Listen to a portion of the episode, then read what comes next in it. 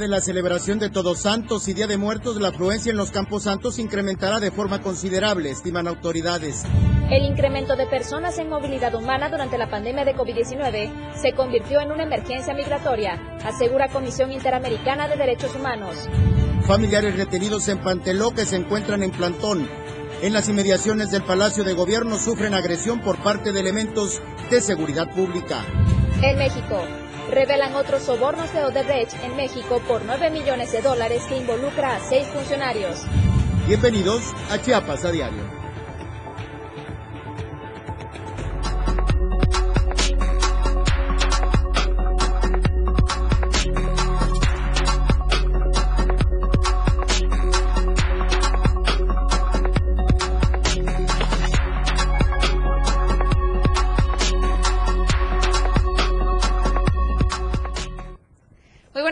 Siempre nos da muchísimo gusto saludarlos. Estamos en Chiapas a diario. Recuerde que este programa se transmite totalmente en vivo a través de todas las plataformas del diario de Chiapas en la página principal. Usted simplemente le tiene que agregar diagonal radio a la liga del diario de Chiapas para que así nos pueda ver y escuchar las 24 horas del día.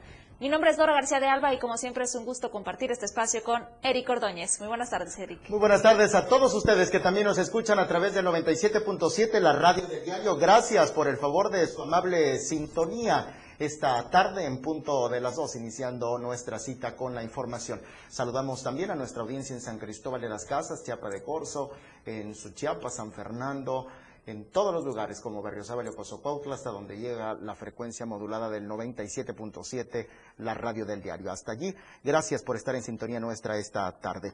La caravana migrante ha sido un tema que hemos abordado desde los últimos días tras el anuncio del pasado fin de semana que una quinta caravana migrante partiría de Tapachula, la perla del Soconusco. Está varada en el municipio de Huixtla para descansar todo un día y reanudar su marcha hasta este próximo miércoles, se tiene previsto, con destino a la población de Villa Comaltitlán, todavía muy al sur de Chiapas. El grupo de aproximadamente 3.500 extranjeros está disminuido en fuerzas debido a la caminata que han realizado desde Tapachula hasta Huixtla, ya que las temperaturas han alcanzado hasta 38 grados centígrados y han generado deshidratación y lesiones en pies de mujeres y niños. Los inmigrantes tuvieron refugio por una noche en la iglesia de San Francisco de Asís, en el centro de esta población, a escasos 200 metros. El río Huixtla les permitió bañarse y poder refrescarse para retomar energías e iniciar la caminata este día miércoles. La caravana migrante avanzará 17 kilómetros más, al menos es lo que se tiene previsto, hacia el siguiente destino de descanso. Eso, si el gobierno federal no lo impide, no les impide el avance por la carretera. Tomen en cuenta lo que le hemos reportado a través de estos espacios, que a la par que avanza la caravana migrante, al mismo tiempo, al mismo compás, se van adecuando los eh, puestos de seguridad de la Guardia Nacional. Y ante este incremento de movilidad de personas durante la pandemia de COVID-19, finalmente se ha declarado una emergencia migratoria. En este sentido, con el nivel de una crisis de lesa humanidad, así lo declaró la Comisión Interamericana de Derechos Humanos durante la audiencia pública virtual que sostuvo con organizaciones de la sociedad civil de Centroamérica, México y de Estados Unidos.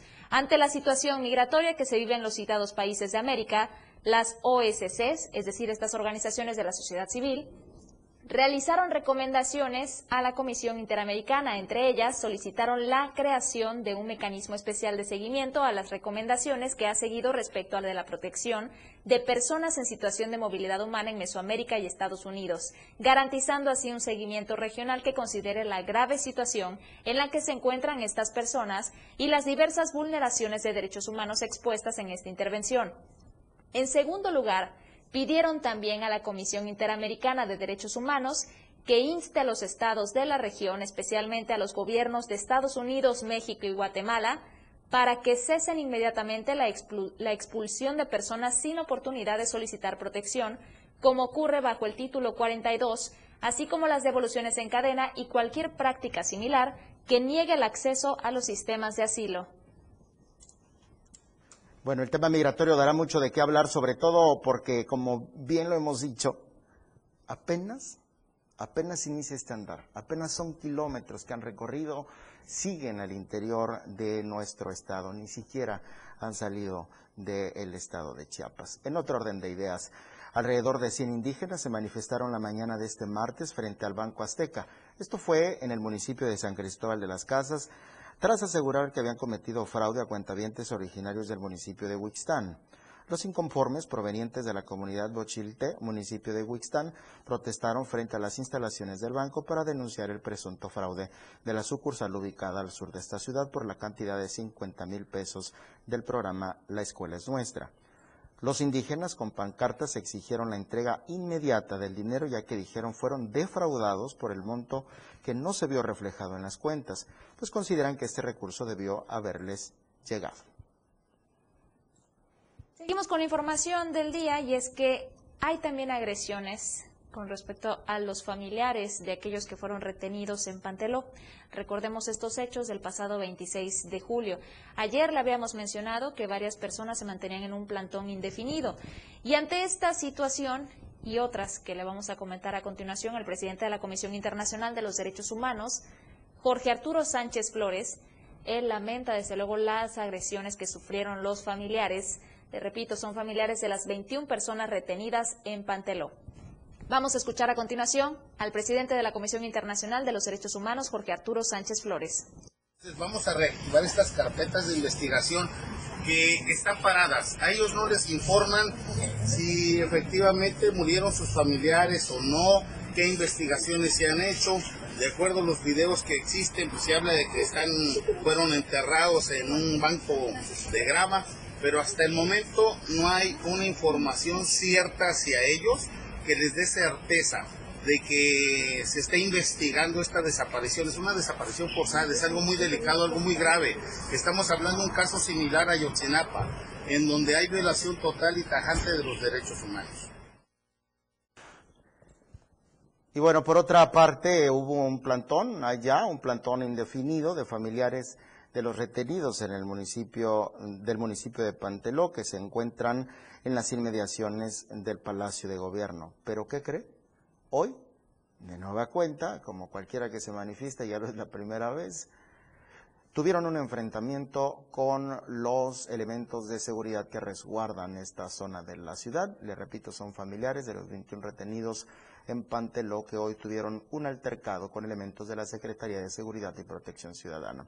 Escuchamos a Humberto Cervantes Culebro, asesor jurídico de este grupo los efectivos de la policía que resguardan el espacio salió de manera violenta y quebró, rompió, tiró la casa de campaña donde las personas que de manera pacífica han estado esperando la audiencia. Yo no sé qué tanto puede ser la, la agenda de un funcionario, me queda claro que hay muchas necesidades, sin embargo estamos pidiendo que nos ayuden. Desde hace tres meses no identificamos, no sabemos dónde están los familiares. Son 21 personas, 21 personas que son padres, que son hijos de alguien, y aquí están los familiares, ¿sí? Tristes, molestos, enojados, pero dentro de todo se están conteniendo. Estamos buscando, estamos queriendo que esto se pueda solucionar. Yo le pregunto a cualquier persona. Bueno, vamos a pasar a otra información que queremos compartirle y es que esta seguramente le va a interesar. ¿En qué, en qué se utiliza el gasto público para cubrir alimentos, pasajes, combustibles, pero llegan a unas cifras impresionantes, por ejemplo, en telefonía celular y lo que le acabo de mencionar, alimentos, pasajes y combustibles, gastan 96 mil pesos al día. Vamos a conocer estos detalles con Ainer González para cubrir el gasto de alimentos, pasajes, combustibles y telefonía celular de los diputados, diputadas y trabajadores que integraron la 67 legislatura del Congreso del Estado de Chiapas, se destinaron más de 96 mil pesos al día para que las y los servidores públicos contaran con estos servicios. De acuerdo al gasto por categoría programática del 1 de abril al 30 de junio del 2021, el Congreso del Estado de Chiapas devengó un gasto por 8.708.688 pesos con 42 centavos para el concepto de productos alimenticios para personas, otros pasajes, pasajes nacionales aéreos, combustibles y servicio de telefonía celular, donde en promedio se gastaron 96.763 pesos con 20 centavos diarios para cubrir dichos servicios. A través de una solicitud de información en la Plataforma Nacional de Transparencia, Diario de Chiapas constató que durante el periodo del 1 de abril al 30 de junio de este año, la 67 legislatura del Congreso del Estado destinó para la partida 22.111 productos alimenticios para personas un gasto por 3.136.430 pesos con 72 centavos, gastando en promedio 34.849 pesos con 23 centavos diarios para la compra de alimentos de los diputados y del personal.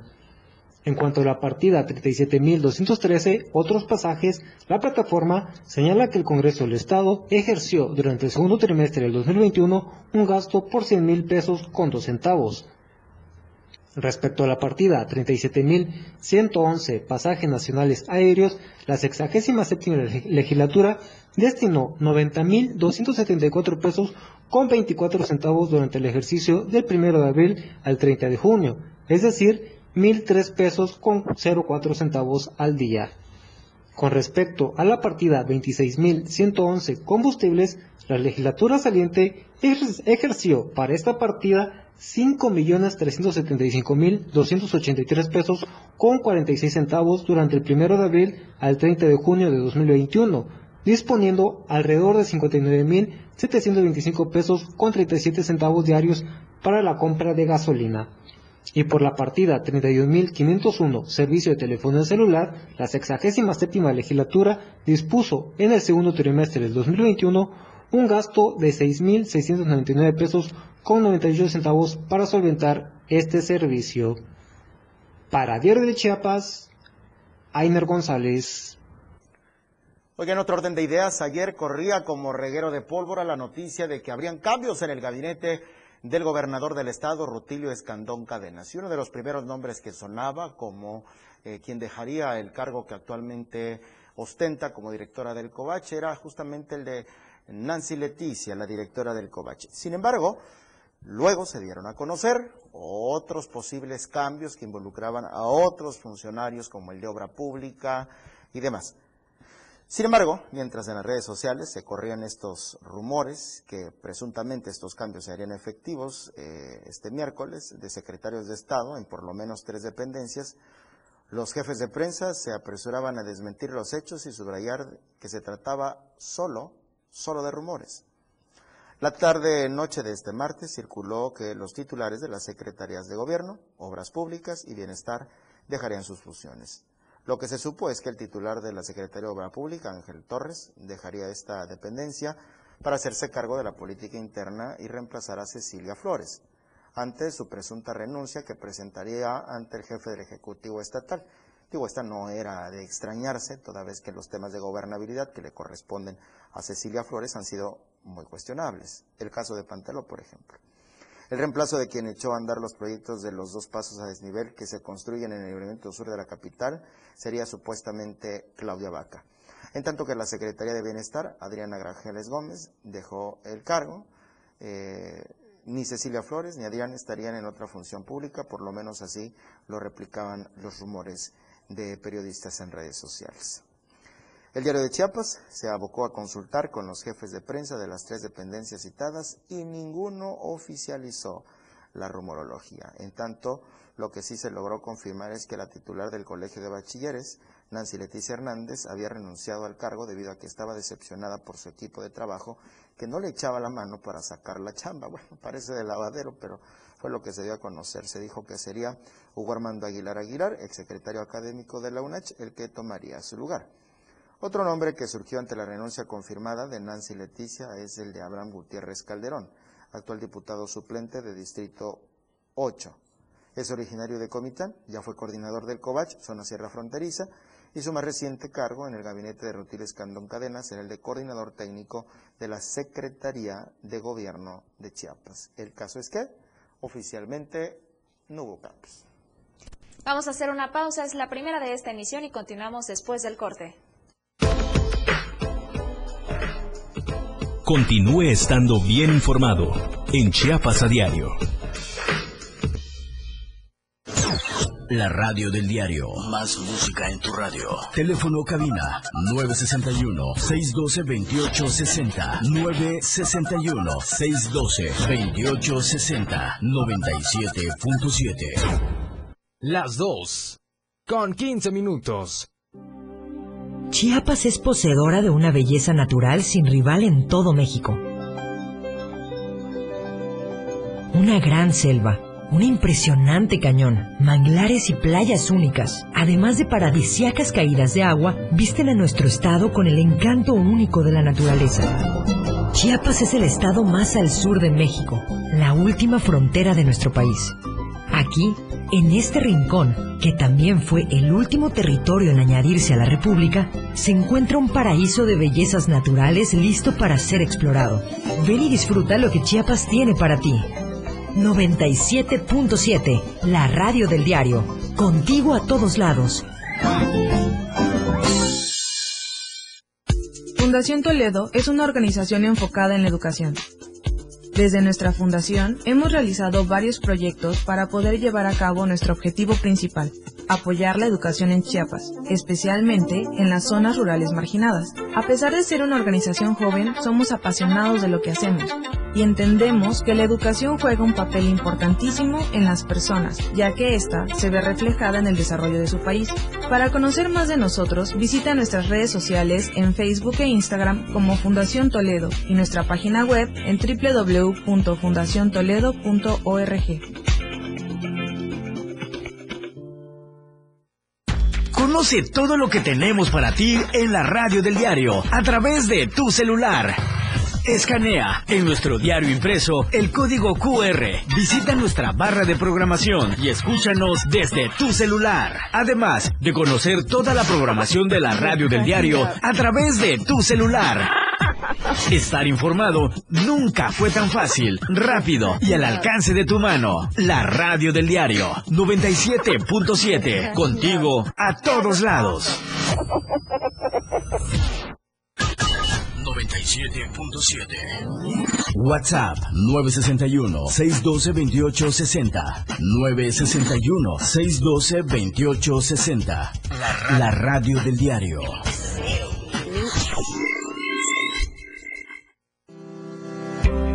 Más noticias para usted en Chiapas a diario. Bueno, ya estamos de vuelta. Continuamos ahora con la información en Diario de Chiapas y antes de avanzar con los temas de hoy queremos invitarlos a que participen. Recuerden que hay una encuesta que se mantiene activa, que está disponible a través de nuestra cuenta de Twitter. Aparecemos como arroba Diario Chiapas y justamente queremos hablar acerca de este tema, el cambio de horario que se aproxima. Recuerde que es el próximo 31 de octubre cuando usted tendrá que atrasar su reloj. Y al respecto queremos saber qué horario consideras más productivo, el horario de verano o el horario de invierno. Ojalá que nos pueda apoyar con su respuesta. Recuerde, este, esta encuesta se mantiene hasta el día viernes. Ese día vamos a presentar los resultados, pero en el espacio de Frenganeses, que es el noticiario de las 7 de la noche en Chiapas al cierre. Ahora bien, siguiendo los temas del día, hay un pronunciamiento en esta ocasión de un grupo de autodefensa allá en Altamirano. Por segunda ocasión, los integrantes de este grupo se pronunciaron a través de un video en el cual están pidiendo que se mantengan en la alerta roja, que el Congreso del Estado no quiera aceptar la conformación del Consejo Municipal. Más detalles nos tiene Janet Hernández, que ahora mismo se comunica con nosotros, está en la línea. Muy buenas tardes, Janet. Como siempre, un gusto saludarte. Hola Dora, muy buenas tardes. Te saludo de San Cristóbal de las Casas para informarte que por segunda ocasión integrantes del grupo de autodefensas de Altamirano se pronunció a través de un video para pedir que se mantengan en alerta roja, que el Congreso del Estado de Chiapas no quiere aceptar la conformación del Consejo Municipal. En este momento nos mantenemos en alerta roja por lo que podría acontecer en las próximas horas. Las autoridades y el Congreso serán los responsables porque no aceptan la voluntad del pueblo sectal y tojolabal ya que le apuestan al desgaste de nuestros hermanos que están en pie de lucha. Destacaron que los amigos de los Pinto Canter que, que están en el gobierno y en el Congreso hacen todo lo posible para defenderlo. No se han dado cuenta que todos los que son amigos de ellos son enemigos del pueblo de Altamirano, porque aquí ya estamos hartos de que vean a nuestro municipio como un lugar para explotarnos. se llevan el dinero del pueblo para agrandar su fortuna, pasean y comen con dinero que es del pueblo y no les da vergüenza. Finalmente, advirtieron que el gobierno y el Congreso no se equivoquen en su decisión. Vamos a apoyar a nuestros hermanos que sufren y están pidiendo justicia y democracia. Vamos a estar pendientes para ver si el gobierno sigue con el mismo plan de proteger al rico, ignorando al pobre. Aquí no vamos a permitir que ustedes sigan sentados en la presidencia, puro cashlán, los sectales y tojolabales. Nos vamos a defender como sea. No se va a permitir que sigan por dedazo diciendo, decidiendo nuestro futuro. Hasta aquí el reporte. Muy buenas tardes. Muy buenas tardes también para ti, Janet. Gracias por esta información. Ahí está este mensaje. Se mantendrán en alerta roja, esto porque aún no aceptan la conformación del Consejo Municipal. Continuamos. No es el único municipio de Chiapas con problemáticas sociales.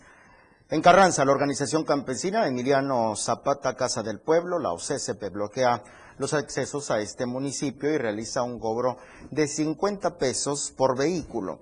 Los integrantes de la OCES manifiestan que se han cumplido seis meses de haber iniciado las mesas de diálogo con gobierno federal y estatal con el objetivo de buscar una solución al conflicto agrario en el que se aseguran han tenido la voluntad política sin que al momento tengan respuesta. Piden la renuncia de la Alianza de Comuneros Indígenas Tzotziles San Bartolomé de los Llanos, encabezados por Paraíso del Grijalva la recuperación total de las tierras comunales a favor de cada pueblo, cárcel para los asesinos materiales e intelectuales de sus muertos y la no militarización de tierras comunales. Los inconformes han expresado que el bloqueo será de manera indefinida hasta tener una respuesta. Se manifiestan y al mismo tiempo, ¿por qué no? Pues obtienen recursos propios a través del bloqueo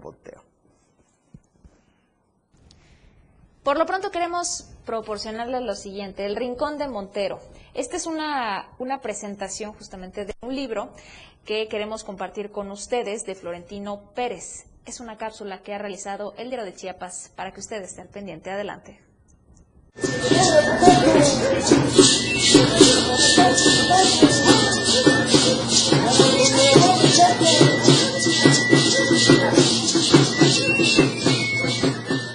entre música de tamboripito, el Rincón de Montero, en el municipio de Copoya, Chiapas, fue el escenario perfecto para que el doctor Florentino Pérez Pérez presentara su libro Crisis Civilizatoria, una aproximación a la lectura de la pobreza del mundo y a los territorios perdidos. Florentino Pérez estuvo arropado por el grupo 100 y más, Excelencia para el Cambio, del cual también forma parte y que tiene la misión de contribuir en la reconstrucción social para generar un entorno favorable al crecimiento de concavidad y para el desarrollo de forma inclusiva. Como lo dijo su coordinador general, Julio Montero Mederos, con los comentarios de investigadores expertos como Juan José Domínguez Gordillo, Raúl Pérez Verdi y Daniel Hernández, se habló de la crisis por la cual atraviesa el mundo pero no de salud ni de financiera, sino una de las crisis cíclicas que han caracterizado históricamente a la economía capitalista, la civilizatoria. A través de su obra, Pérez Pérez busca llamar la atención sobre la degradación del tránsito terrenal. ¿Por qué consumirse en el sentido de la existencia? Cuestiona. Así, entre el folclor de los alumnos del grupo de danza Quexal Nabué del CETI 138, Florentino Pérez deja abierta la invitación a la reflexión y a la lectura en su libro número 21 de la llamada Biblioteca Florentina. Con información de Diario de Chiapas, Suri Solís.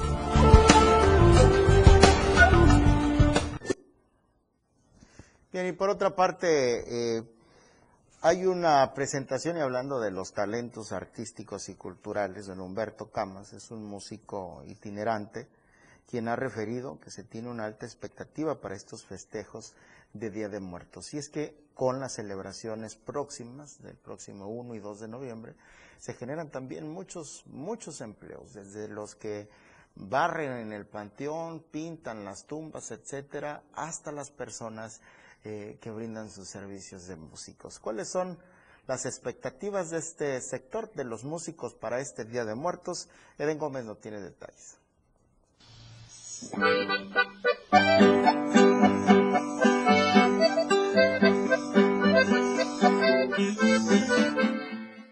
Ahora con la llegada de los festejos de santos como San Judas Tadeo o incluso el Día de Muertos para el próximo 1 y 2 de noviembre, diversos sectores pretenden tener un incremento en cuanto a la solicitud, señalando que la pandemia ha sido definitivamente catastrófica en el tema económico y también en el de salud. Tal es el caso de don Humberto Camas, que es músico itinerante y que conforma el dueto norteño aquí en Tuxtla Gutiérrez, quienes están buscando trabajo y que afirman, lamentablemente ha sido bastante bajo considerando la pandemia y la crisis económica. Refirió que se tiene una expectativa alta, por lo menos para tener uno o dos días buenos y los puedan contratar, sobre todo en los panteones, donde habrá gran afluencia de visitantes. Esto fue lo que dijo. Venimos acá, este, pues como la gente viene a florear, pues venimos con la intención de que nos contraten por unas cancioncitas por ahí. Claro. Eh, ¿Qué tan alta es esta expectativa? ¿Buena, alta, positiva? Mm, Muy, este, baja. muy baja, muy baja. ¿A qué se debe? Pues debe ser por, por la pandemia y la situación económica. Pero tienen esperanza que ahorita con la celebración de Día Muertos puedan contratar. Eso sí, dice, oja- ojalá que sí se, que se dé, pues, que, que tengamos un, un buen día, uno que son dos, dos, dos, dos, tres días buenos. De esta manera también pidió a la sociedad en general que si lo ven, lo contraten, ya sea por ronda o por canción. La intención es pasar un buen momento y con ello también apoyar a estos músicos, a estos capitalinos, quienes se las han visto bastante difícil en esta época de pandemia. Informó para el diario de Chiapas, Edwin Gómez. Ojalá que así sea, ojalá que soliciten sus servicios para esta temporada. Y como siempre, no puede faltar la ofrenda para estas fechas, un altar para darle la bienvenida a nuestros fieles difuntos, para recordar a nuestros seres queridos que se nos han adelantado. Vamos a conocer la información de Ainer González. Un altar para dar la bienvenida a los fieles difuntos no es lo mismo sin los tradicionales dulces típicos de la temporada, no solo por su peculiar y delicioso sabor, sino por sus colores que embellecen cada altar. Calabaza en dulce, calaveritas de chocolate, de amaranto y de azúcar, dulce de tejocote, dulces cristalizados de leche y el típico pan de muerto son lo que las familias utilizan para decorar y dar la bienvenida a los que ya se han adelantado en el camino y consentirlos en el mundo terrenal. Teresa es una vendedora de dulces tradicionales en el mercado San Juan de Tuxtla Gutiérrez, quien se ha dedicado a este oficio familiar y que ha ido de generación en generación, pues además de venderlos, sus padres se dedican a hacerlos, cultivando así una tradición que pretenden seguir conservándola año tras año. La ofrenda del Día de Muertos es un ritual que nuestros ancestros adoptaron, cuyo fin es el de compartir comida y bebida con los visitantes del más allá. El amor a la vida y la familia es el verdadero significado del Día de Muertos y se demuestra con un gran homenaje para nuestros difuntos. Para Diario de Chiapas, Ainer González.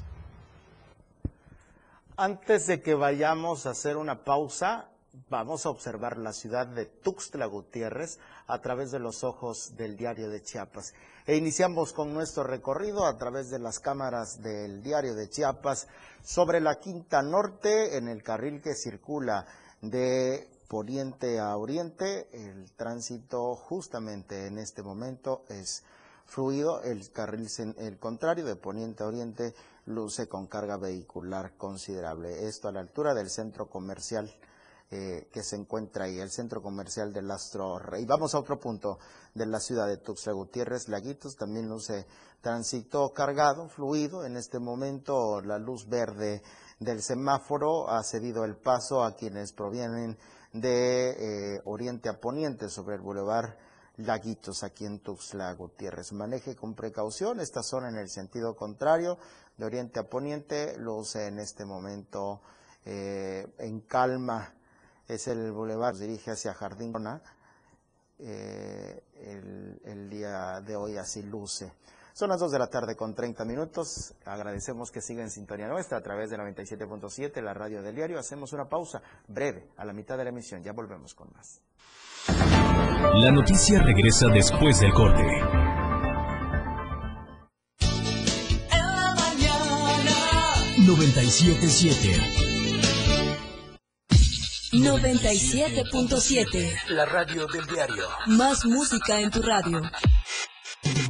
Lanzando nuestra señal desde la torre digital del diario de Chiapas. Libramiento Surponiente 1999. 97.7. Desde Tuxtla Gutiérrez, Chiapas, México. XHGTC. La radio del diario.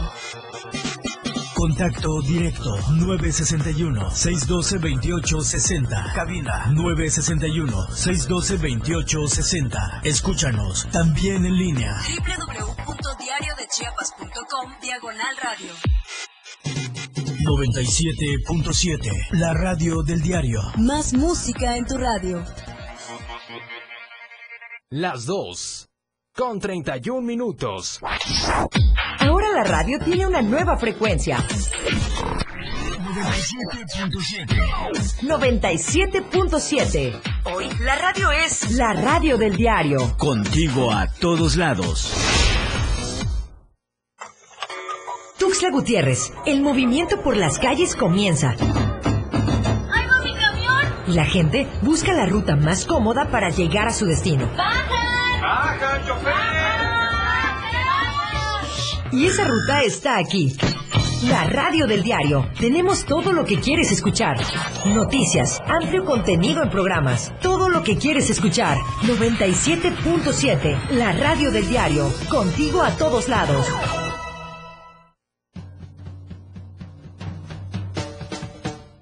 Ellos, Cosita Santa. Bye bye. Los 60 minutos más prendidos e irreverentes en radio. Marijo Alvarado, La Majo y Diego Morales el Patrón te llevan de la mano con temas actuales, música, invitados, lo más trendy en redes sociales y lo mejor. Te llevan paso a paso con el mejor ambiente en radio.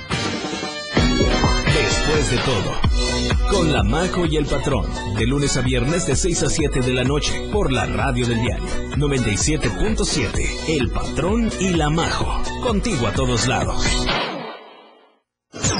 La radio del diario. Más música en tu radio. Teléfono cabina 961-612-2860. 961-612-2860. 97.7. Todas las noticias por la radio del diario.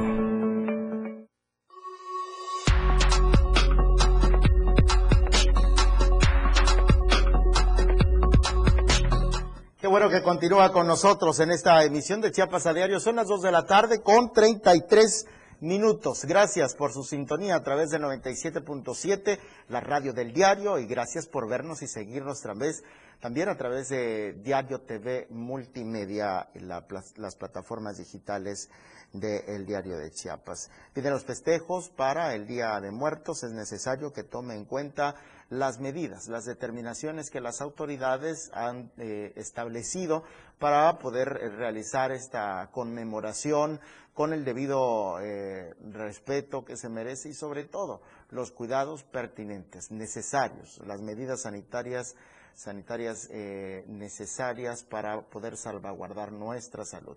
Quiero recordarles, sin afán de causar calamidad, que según los expertos hablaban que para estos meses pudiéramos estar hablando de una eh, siguiente ola eh, de contagios. Sin embargo, podemos confiar, pero no eh, considerar que es todo, que el proceso de vacunación ha avanzado. Sin embargo, no podemos relajarnos en cuanto a cuidados. ¿Cómo van a funcionar, a funcionar los panteones? Aquí se los decimos.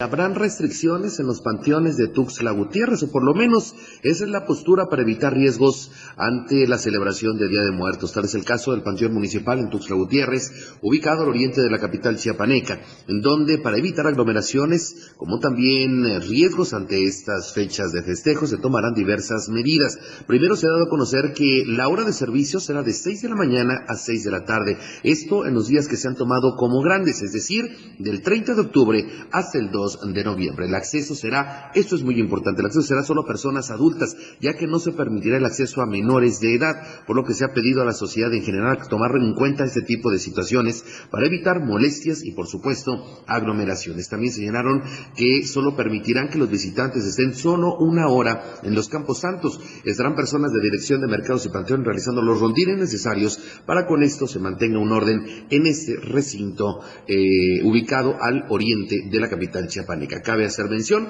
que actualmente el Panteón Municipal en Tuxtla Gutiérrez alberga por lo menos 33 mil tumbas. Es así como se ha hecho el llamado a la sociedad en general a tomar las precauciones en este, en este festejo de Día de Muertos. Informó para el Diario de Chiapas, Edwin Gómez. Muchas gracias, Eden. Y bueno, también hablando de las acciones que se han tomado en las últimas horas, en Comitán, por ejemplo, ya arrancó una campaña de descacharrización, de abatización y fumigación allá en el Panteón. En este Panteón Municipal arrancó ayer esta campaña y con esta se busca erradicar los criaderos de mosquito transmisor del dengue, principalmente en el Panteón a vísperas de estas festividades de Todos los Santos. La campaña de descacharrización, abatización, fumigación fue en el interior y exterior de este panteón, teniendo como principal objetivo brindar condiciones de saneamiento para toda la población que llegará al Campo Santo. Agregaron también las autoridades que también preparan el operativo para el Día de Muertos, siguiendo con las medidas sanitarias para evitar contagios de coronavirus. Y nos vamos ahora hasta el municipio de Tapachula y el ayuntamiento a través de la Secretaría de Desarrollo Urbano y Ecológico puso en marcha un ambicioso plan de limpieza y desasorbe en la ribera de los ríos Coatancito, Texcuyuapan y Tiplillo, con el compromiso de lograr abatir la contaminación, mejorar la imagen urbana y calidad de vida de las y los tapachultecos. En las márgenes del río Coatancito, la presidenta municipal, Rosa Irene Urbina Castañeda, dio el banderazo de inicio de las acciones a las que se sumaron ciudadanos y empresarios interesados en lograr un Tapachula ordenado, sustentable, sostenible y resiliente. Destacó que la iniciativa Ríos Limpios se enmarca en el programa Tapachula Avanza y tiene como eje conjuntar voluntades traducidas en acciones en favor del mejoramiento de los ríos urbanos, por lo que hizo un llamado a la sociedad en general a que sumen voluntades para alcanzar el objetivo que beneficiará a todos los habitantes del municipio.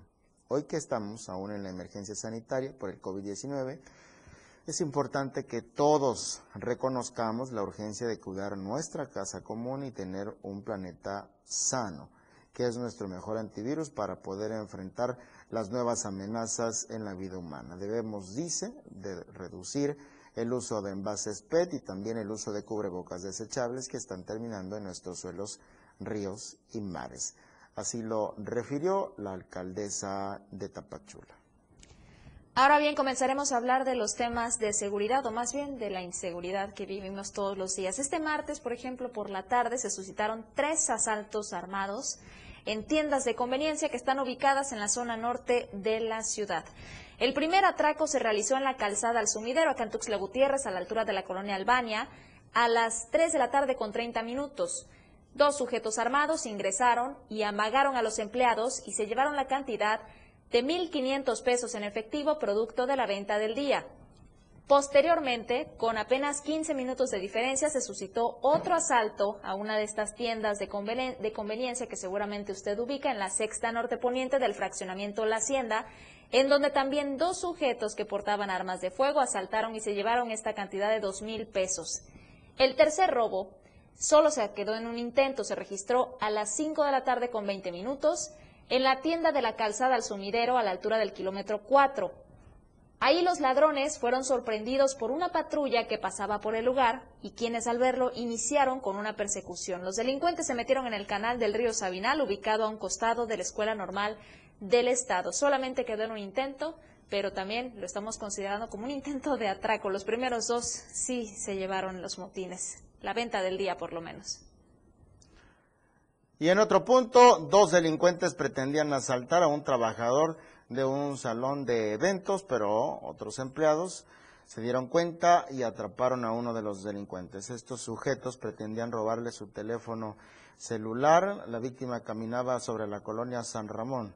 Es en el municipio de Tonalá. Esta mañana, alrededor de las 10 horas, atrás de la bodega de Maseca, a la Plaza de las Flores, cuando los delincuentes los interceptaron. El, el, afectado venía hablando con uno de sus compañeros cerca de su centro de trabajo y dio aviso al asalto. De inmediato sus compañeros fueron al auxilio, pero únicamente lograron tener, detener a uno de los delincuentes, el otro se dio a la fuga.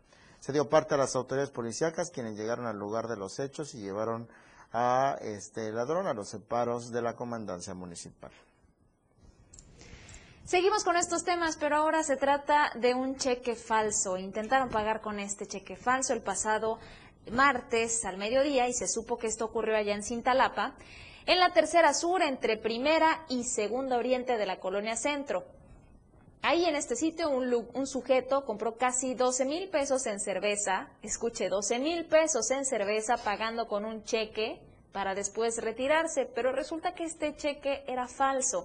Tras el reporte emitido al número de emergencias, el 911, una patrulla de la Policía Municipal al mando de Ahmed llegó al lugar, se entrevistó con el encargado de este cervecentro de, de nombre Manuel, que se ubica en esta dirección, y les dijo que esta persona del sexo masculino llegó al negocio, argumentó que ya había hablado con su patrona y que ella había autorizado que pagara con este cheque todo el producto que necesitaba. Estamos hablando de que en total se llevó 11.748 pesos en cerveza. El comprador subió todo a un taxi y se retiró del lugar.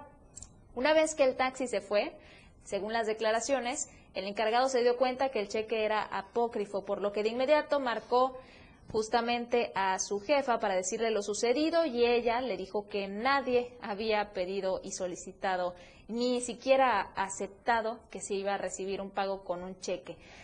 En fin, que algunas patrullas se dieron a la tarea de buscar por diversos puntos de la ciudad un taxi cargado con mucha cerveza, pero no tuvieron resultados positivos. Y se cree que por lo sucedido, el vendedor se acercaría a la oficina del Ministerio Público a presentar su denuncia para que la corporación policíaca encargada de investigar realice su trabajo y traten primeramente de localizar al taxi y al presunto responsable con la mercancía.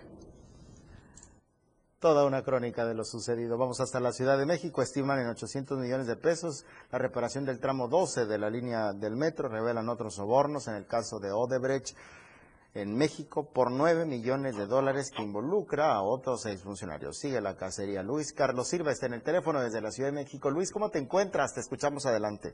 Gracias, Eli. Con el gusto de saludarlos a ustedes y a los amigos del auditorio. Efectivamente, pues vaya situación la que prevalece en el tema del sistema de transporte colectivo Metro. Hace unos días el presidente de la República, Andrés Manuel López Obrador, y la jefa de gobierno, Claudia Sheinbaum, señalaron que sería para el primer semestre de 2022 cuando quedaría totalmente rehabilitada esta línea que colapsó hace casi seis meses. Hay que recordar que en aquella ocasión hubo 26 fallecidos y más de 98, para ser exacto, 98 personas heridas y otras más que resultaron con secuelas psicológicas y físicas Destacar también que el gobierno de la capital ofreció indemnizar a cada familia de los 26 deudos con poco más de 2 millones de pesos por familia. Sin embargo, ahora resulta que será hasta dentro de unos cuatro o cinco meses cuando se pueda hablar de una rehabilitación total de esta línea por un monto cercano a los 800 millones de pesos y que podrían ser cubiertos por Grupo Carso del empresario mexicano Carlos Slim. Y es que Erika Auditorio, esta situación contrasta con lo que ha ocurrido en las últimas semanas cuando familiares de las víctimas acusaron al gobierno central, al gobierno de la Ciudad de México, de darles a tole con el dedo, perdón por la expresión, pero así lo dijeron, tomando en cuenta que muchas personas eh, de los deudos, ellos eh, pues eh, perdieron en su totalidad al principal eje financiero de la familia, es decir, a los que proveían el gasto en casa y ante esta situación el millón o, millón y medio de, pesos que les ofrecieron como indemnización no cubriría los gastos de escuelas, de rentas, de luz, de energía eléctrica, así como de alimentos y manutención para muchas personas que quedaron en la orfandad o con viudez. Comentarte que en ese sentido Grupo Carso advierte que trabajará desde una óptica integral junto con la Fiscalía General de Justicia de la capital del país para que en este cálculo preliminar en el transcurso de estas semanas se pueda hablar ya de un financiamiento para concluir esta rehabilitación. Tampoco hay que olvidar el auditorio, lo traemos a colación, que hace unas semanas la empresa noruega DNB dio a conocer el, el peritaje final en el cual se pudo conocer que por falta de un mantenimiento preventivo y correctivo, además de unos pernos que fueron colocados de manera equivocada y sobre todo irresponsable habrían provocado este colapso.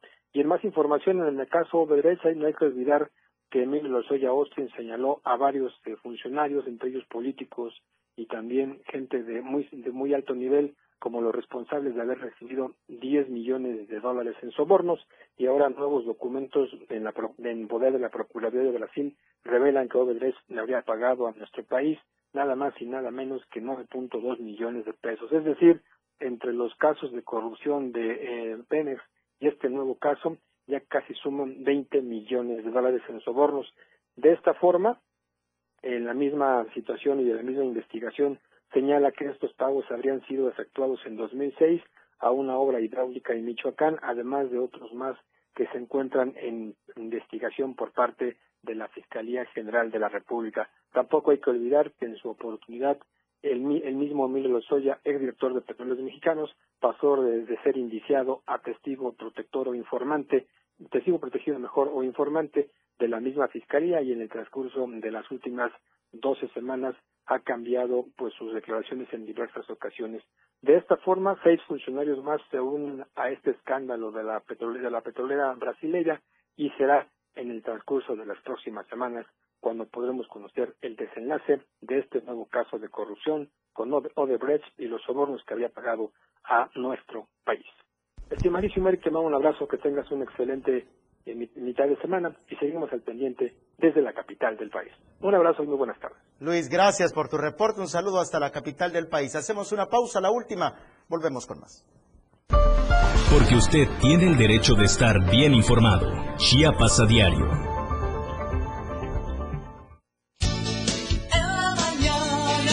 La radio del diario. Las dos. Con 47 minutos. Existen muchos factores para que una sociedad sea feliz y productiva. Entre ellas, la educación vial es fundamental para hacer de cualquier ciudad un mejor lugar para vivir. ¿Sabías que, además de la boleta de infracción, existen otras dos que se llaman boleta de fotoinfracción y cámara de fotoinfracción? La boleta de infracción es el documento oficial donde se asienta la conducta inadecuada que transgrede las disposiciones del reglamento de tránsito. La boleta de fotoinfracción es el documento que imprime la evidencia gráfica de una o varias infracciones de tránsito. Y la cámara de fotoinfracción es el dispositivo de verificación que capta, almacena y reproduce la evidencia por las cuales infraccionan a los conductores por faltas u omisiones al reglamento de tránsito. La música puede definirse a muy grandes rasgos como una sonoridad organizada, coherente, significativa. Se caracteriza por el empleo de los sonidos y de los instrumentos para producirlos, con el objetivo de producir una secuencia estéticamente apreciable y significativa. Podríamos decirte más sobre la música, pero preferimos que mejor la escuches. La radio del diario 97.7, contigo a todos lados. En cada momento, en cada segundo, minuto y hora, las noticias siempre le acompañan y Chiapas al cierre le presenta las noticias más sobresalientes del día y lo que sucede al momento. Chiapas al cierre, de lunes a viernes de 7 a 8 de la noche, con Efren Meneses, por la radio del diario 97.7, contigo a todos lados. Somos lo que te mueve. Somos música. Somos radio. Somos la radio del diario. Más música en tu radio. 97.7. La radio del diario. WhatsApp 961-612-2860. Donde quiera que te encuentres, comunícate con nosotros. La radio del diario 97.7. Más música en tu radio. Usted está en Chiapas a Diario.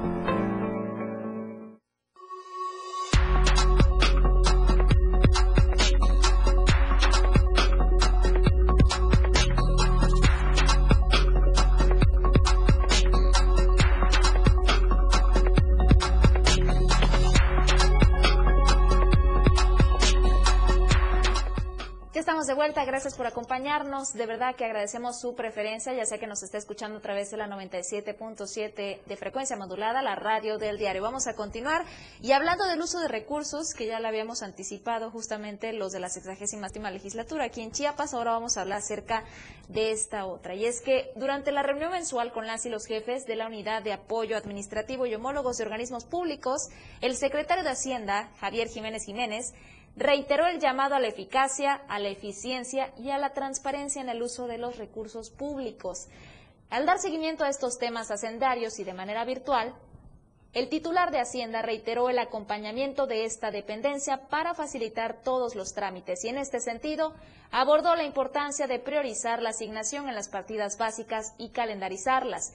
Todo esto en los meses que realmente correspondan como parte de las responsabilidades de los administrativos pues en el año próximo quedarán canceladas las adecuaciones en la modalidad de traspaso y recalendarización.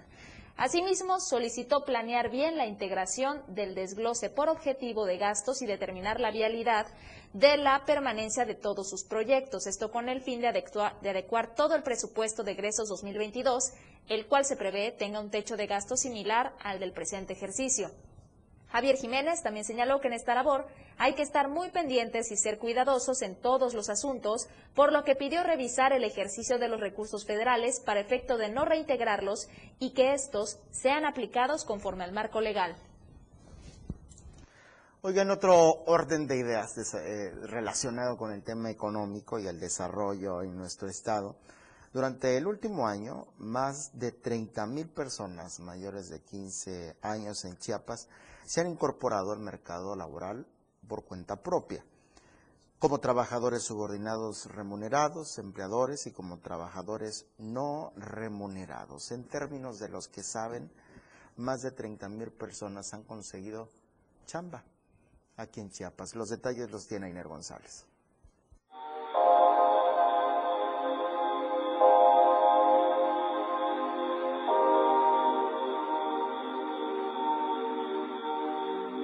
Durante el último año, más de 30.000 personas mayores de 15 años en Chiapas se han incorporado al mercado laboral por cuenta propia, como trabajadores subordinados, remunerados, empleadores y como trabajadores no remunerados. De acuerdo a los resultados de la Encuesta Nacional de Ocupación y Empleo, nueva edición, el Instituto Nacional de Estadística y Geografía señala que para septiembre de este año 3.9 millones de personas de 15 y más años de edad se sumaron a la población económicamente activa del país, luego de pasar de una participación a nivel nacional de 53.6 millones de personas en septiembre del 2020 a 57.5 millones de personas para el mismo periodo del 2021. El INEGI destaca que de septiembre de 2020 a septiembre de 2021 alrededor de 30.191 personas se sumaron como población económicamente activa en Chiapas, esto de pasar de los 3.645.517 personas mayores de 15 años a los 3.675.708 personas. Con respecto a la población no económicamente activa, la encuesta refiere que a nivel nacional son 41.1 millones de personas, cifra inferior en 1.6 millones de personas a las que se reportaron en septiembre de 2020. En el caso de Chiapas, el INEGI expone que la población no económicamente activa hasta el mes de septiembre de 2021 es de 98.120 personas de 15 años y más años de edad. Para Diario de Chiapas, Ainer González. Muchas gracias, Ainer. Y bueno, vamos a festejar lo siguiente, y es que afortunadamente Chiapas se mantiene sin defunciones. Hasta este último reporte de Rutilio Escandón Cadenas durante la mesa de seguridad comunicó lo siguiente. Informó que en las últimas horas no se habían registrado defunciones por COVID-19 en Chiapas. El gobernador destacó que aunque es una buena noticia, no significa que el peligro por esta enfermedad haya desaparecido. Ante ello, pidió mantener las medidas preventivas y vacunarse en cualquiera de los 180 centros que están activos o a través de las brigadas que visitan las casas y los negocios, ya que es la, mejor forma de cuidar la salud y cuidar la vida. Vamos a escuchar a continuación a Rutilio Escandón Cadenas, gobernador del estado. Afortunadamente hoy se registran también cero defunciones por el COVID-19 en Chiapas. Pero esto no quiere decir que el peligro haya desaparecido, sigue latente. Así que no te descuides. El riesgo ahí está, porque esta enfermedad es muy contagiosa, pero además es mortal. Así que por favor, hay que vacunarnos. Tenemos suficientes centros de vacunación. 180, como nunca en todo el estado. Pero además van los trabajadores y las trabajadoras de salud casa por casa, negocio por negocio. Aprovechemos que en Chiapas tenemos suficientes vacunas. No es fácil conseguirlas. Sin embargo, el gobierno de la República ha invertido de manera muy importante para que ninguno se quede atrás de esta posibilidad de proteger la salud y prevenir este tipo de enfermedad mundial como es el COVID-19. Así que por favor, vamos a cuidarnos. Si tú te cuidas, nos cuidamos todos y desaparece este peligro de contagiarse de esta infecciosa enfermedad del COVID-19. Bueno, y en otro orden de ideas, antes de que nos vayamos, quiero recordarles la encuesta de la semana del Diario de Chiapas. Y deseamos que pueda usted participar, porque en esta casa editorial, si algo vale y cuenta, es la voz suya. Incluso tenemos un espacio propio para su denuncia, para su denuncia ciudadana. Así que, eh, como su voz cuenta, lanzamos estas encuestas de manera semanal en las que esperamos poder contar con la opinión de todas y todos ustedes, con los temas que estén en el contexto de nuestra sociedad y el que justamente ahora lo está, porque si no lo sabía, si aún no lo tenía claro, el reloj se atrasa esta, este fin de semana, el sábado antes de irse a dormir, porque termina el horario de verano. Por eso le preguntamos, ¿qué horario consideras más productivo? ¿De verano? ¿De invierno? El que cambia el próximo 31 de octubre. ¿Cuál de estos horarios para usted se les hace más productivos? Y yo creo que lo siguiente que habría de reflexionar o a lo mejor y hasta lo que podría ser la siguiente encuesta de la semana es si todavía hay quien cree que el presidente de la República, Andrés Manuel López Obrador, cumplirá esta que fue su propuesta, terminar con el horario de verano porque aseguraba que no dejaba ni un fruto significativo para nuestro país, para nuestra nación. Implementado desde los años 90, el horario de verano se justifica justamente por el ahorro de energía, pero Hagamos un análisis propio. ¿Qué tal nos va con los horarios? Yo deseo que no las muevan para absolutamente, para absolutamente nada. Lo que sí es que eh, usted puede participar en esta encuesta. Mañana, pasado mañana viernes, perdón, es el último día para poder hacerlo y a las 7 de la noche en Chiapas al cierre mi compañero Efraín Meneses le va a dar a conocer los resultados. Con esto nos despedimos, pero no sin antes darle una felicitación muy especial a justamente la contadora Sandra Jiménez Centeno. Ella es gerente administrativo del Diario de Chiapas, es una pieza fundamental justamente para esta casa editorial. Muchísimas felicidades, hoy está de manteles largos y seguramente continuará con el festejo una vez que regrese a su hogar. Felicidades, contadora. Felicidades a la contadora Sandra. Con esto nos despedimos, gracias por acompañarnos en Chiapas a diario. Tenemos una cita mañana en punto de las dos. Mejor manera de estar informado está en Chiapas a diario. El más completo equipo de reporteros, corresponsales desplegados en todo Chiapas para mantenerte al tanto de lo que sucede en nuestro estado, México y el mundo. Lo que usted escuchó como noticia. Mañana ya es historia. Chiapas a diario. Por la radio del diario 97.7. Contigo a todos lados.